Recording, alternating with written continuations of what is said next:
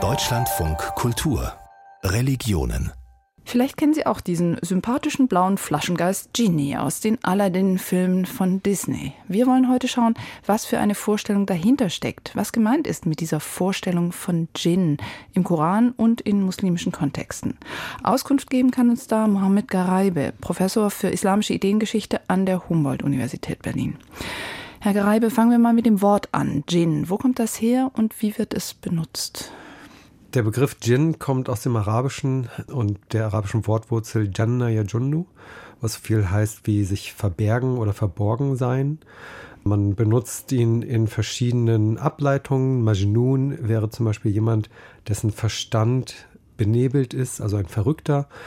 Djinn bezeichnet Wesen, die vor dem menschlichen Auge verborgen sind. Da geht jetzt erstmal gar keine Konnotation mit einher, weder positiv noch negativ sind Wesen, die verborgen sind. Das bezeichnet der Begriff.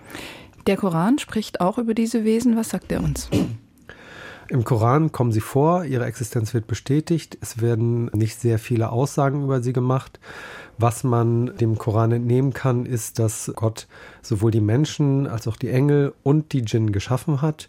Die Djinn hat er aus Feuer geschaffen, während die Menschen aus Erde oder Ton geschaffen wurden und die Engel aus Licht die Djinn und die Menschen werden beide angesprochen, nicht gleichermaßen. Also es ist schon so, dass die Offenbarung des Korans sehr stark an die Menschen gerichtet ist, aber trotzdem werden auch mal die Djinn angesprochen und sie werden aufgefordert, eben auch zu glauben. Woraus man entnehmen kann, dass die Djinn ähnlich wie die Menschen vor der Wahl stehen, Gott als Schöpfer zu akzeptieren und sich eventuell dann auch der Botschaft Mohammeds anzuschließen.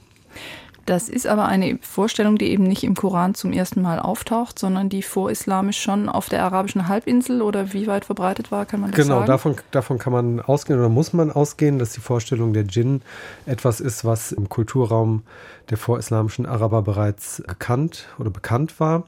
Und dementsprechend gibt es keine so detaillierten Aussagen im Koran, außer dass sie eben bestätigt werden und dass sozusagen die Tatsache, dass Djinn sich auch der Botschaft Mohammeds angeschlossen haben, ein Beweis für seine Prophetie sein soll gegenüber den vorislamischen Arabern, die angesprochen wurden mit der Offenbarung und von Mohammed.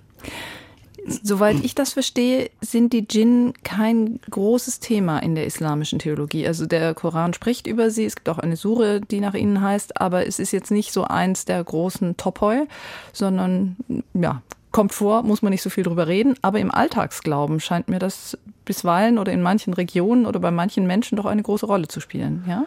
Genau, also wenn man islamtheologische Diskurse sich anschaut oder islamrechtliche Diskurse, tauchen Djinn selten auf, außer dass ihre Existenz eben bestätigt wird, weil sie auch in den heiligen Texten oder im Koran und manchen prophetischen Traditionen auftauchen. Aber sie haben keinerlei sozusagen rechtliche Relevanz oder irgendeinen Impact auf sozusagen die Glaubenspraxis oder sonst irgendwas. Im Alltagsglauben ja, aber ich, da vermischen sich wohl Vorstellungen über Dämonen oder Übernatürliches aus den unterschiedlichen Kulturen mit dem Konzept der Djinn, wie sie im Koran vorkommen. Bei den vorislamischen Arabern kann man das gar nicht so genau sagen, welchen Impact sie sozusagen hatten für das Alltagsleben. In späteren Gesellschaften tauchen Djinn dann in unterschiedlicher Form auf, die wenig mit dem koranischen Konzept wir, zu tun haben. Also Sachen wie, dass Djinn von einem Menschen Besitz ergreifen können und so weiter das ist nach rein theologischer Vorstellung eigentlich gar nicht möglich. Die Djinn haben nicht die Macht, das Handeln der Menschen in irgendeiner Form zu beeinflussen. Im Neuen Testament gibt es ja die Vorstellung, dass Dämonen von einem Menschen Besitz ergreifen können. Ist das möglicherweise auch eine christliche Vorstellung, die da irgendwie reingerutscht ist, wenn Sie sagen, es gibt auch diese Vorstellung des Besitzergreifens und vielleicht auch der Besessenheit? Also es ist, glaube ich, schwierig zu sagen, dass es jetzt zum Beispiel das christliche Verständnis ist. In Kulturräumen Irak, Iran im 6., 7., 8. Jahrhundert, weiß nicht, ob da nicht auch ähnliche Konzepte sowieso bestanden haben. Entweder Glaube an Übernatürlichem oder an Dämonen oder den Kontakt zum Jenseits und mit irgendwelchen verstorbenen Seelen zu sprechen und so weiter. Also all das sind ja irgendwie Vorstellungen, ich sag mal, die aus einer anthropologischen Perspektive sehr viele Menschen und Kulturen teilen. Und wenn sie dann eine Bevölkerung haben, die zumindest teilweise zum Islam konvertiert, die geben nicht all diese Vorstellungen auf, sondern die werden im Grunde integriert in die, in die neue Weltanschauung oder es kommt eher zu einer Verflechtung. Also die eine löst die andere nicht ab. Liege ich aber falsch, wenn ich sage, in muslimischen Gesellschaften spielt die Vorstellung von Djinn in der Regel eine größere Rolle als in säkularisiert christlich geprägten? Ja, aber ich, ich, glaube nicht, dass das an der christlichen Prägung oder so liegt, sondern eher an, an das, was dann Max Weber ja auch irgendwie als Entzauberung der Welt bezeichnet hat. Das sicherlich, ja. Man trifft vermutlich, sagen wir so, im nicht-europäischen Raum häufiger auf solche Vorstellungen. Ich glaube gar nicht, dass muslimisch geprägte Gesellschaften da so sehr herausstechen. Weiß nicht, wie das auf dem afrikanischen Kontext oder in schamanischen Kulturen und so gibt es auch eine ganz starke Vorstellung davon, wie man mit Geistern in Kontakt tritt oder wie stark die eben das Leben der Menschen beeinflussen etc. Und würden Sie jetzt sagen, im Kontext auch Ihrer Studierendenschaft, also Leute, die islamische Theologie studieren, könnten Sie sich vorstellen, dass da jemand mal zu Ihnen kommt und so ein bisschen, also ich weiß, Sie sind Professor, Wissenschaftler, aber manchmal sind das ja auch Ratgeber, also dass da jemand kommt, ein Studierender und sagt, ich frage mich, ob ich da irgendwie eine Begegnung mit einem Djinn hatte. Wäre das denkbar oder sagen Sie, das ist was, das gehört in eine völlig andere Gesellschaft, das wird mir hier nie passieren?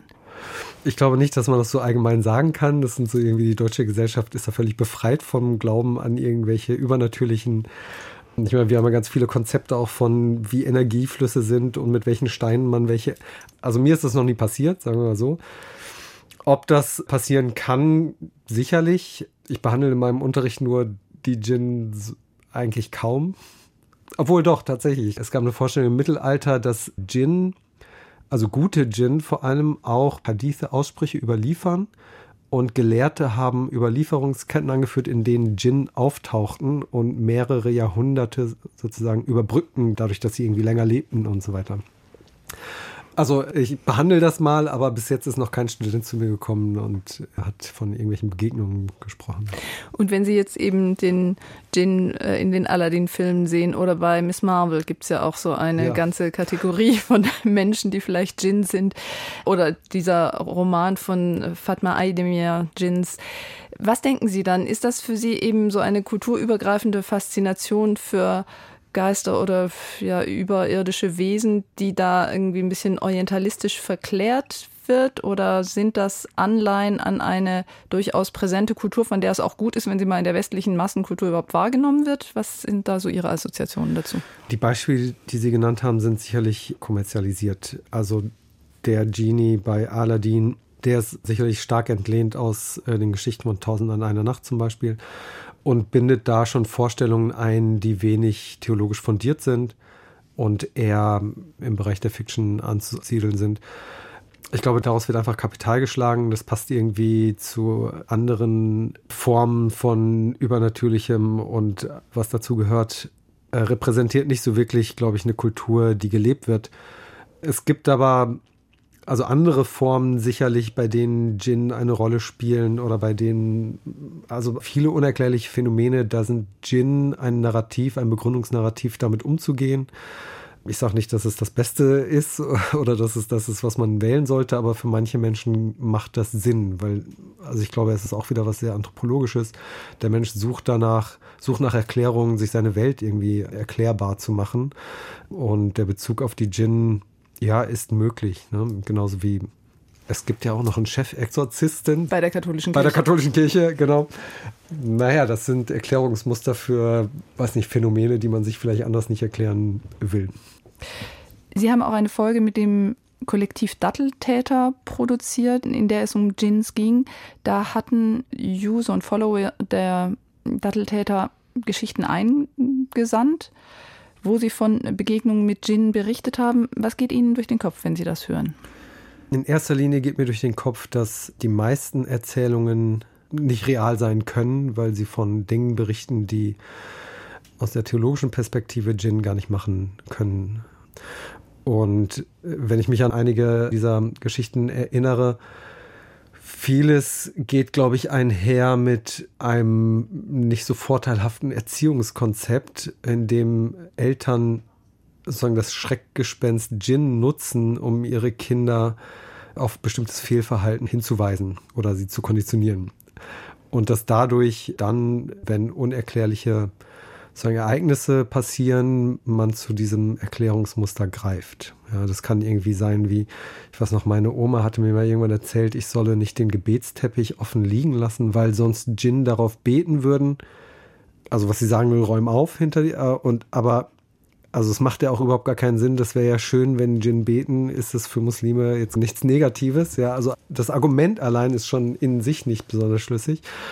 Ja, ist ein bisschen, sagen wir so, unvorteilhaft, weil man Kinder äh, dann dazu bewegt, sich die Welt in einer Form zu erklären, wie sie sicher nicht ist.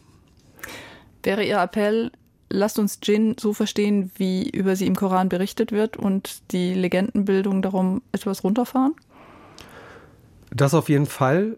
Also wer gerne Fiction mag, ja, und an Superhelden glaubt und was weiß ich, kann das gerne auch in der Form von Gin tun. Aber es muss irgendwie doch klar sein, dass es ist Fiction, zumindest in gewisser Hinsicht. Ne? Also weil man auch nicht von der Hand weisen kann, äh, zumindest als Gläubiger, dass Djinn im Koran auch bestätigt werden. Das ist einfach Teil des Glaubens. Aber ich glaube, da hört es eigentlich auch ziemlich schnell auf. Ne? Es ist Teil des Glaubens und mehr weiß man eigentlich nicht. Also Flaschengeist, Schreckgespenst oder doch theologische Kategorie. Über die Djinn lässt sich jedenfalls viel sagen. Herzlichen Dank, Mohammed Dereibe, Professor für islamische Ideengeschichte an der Humboldt-Universität Berlin. Sehr gerne.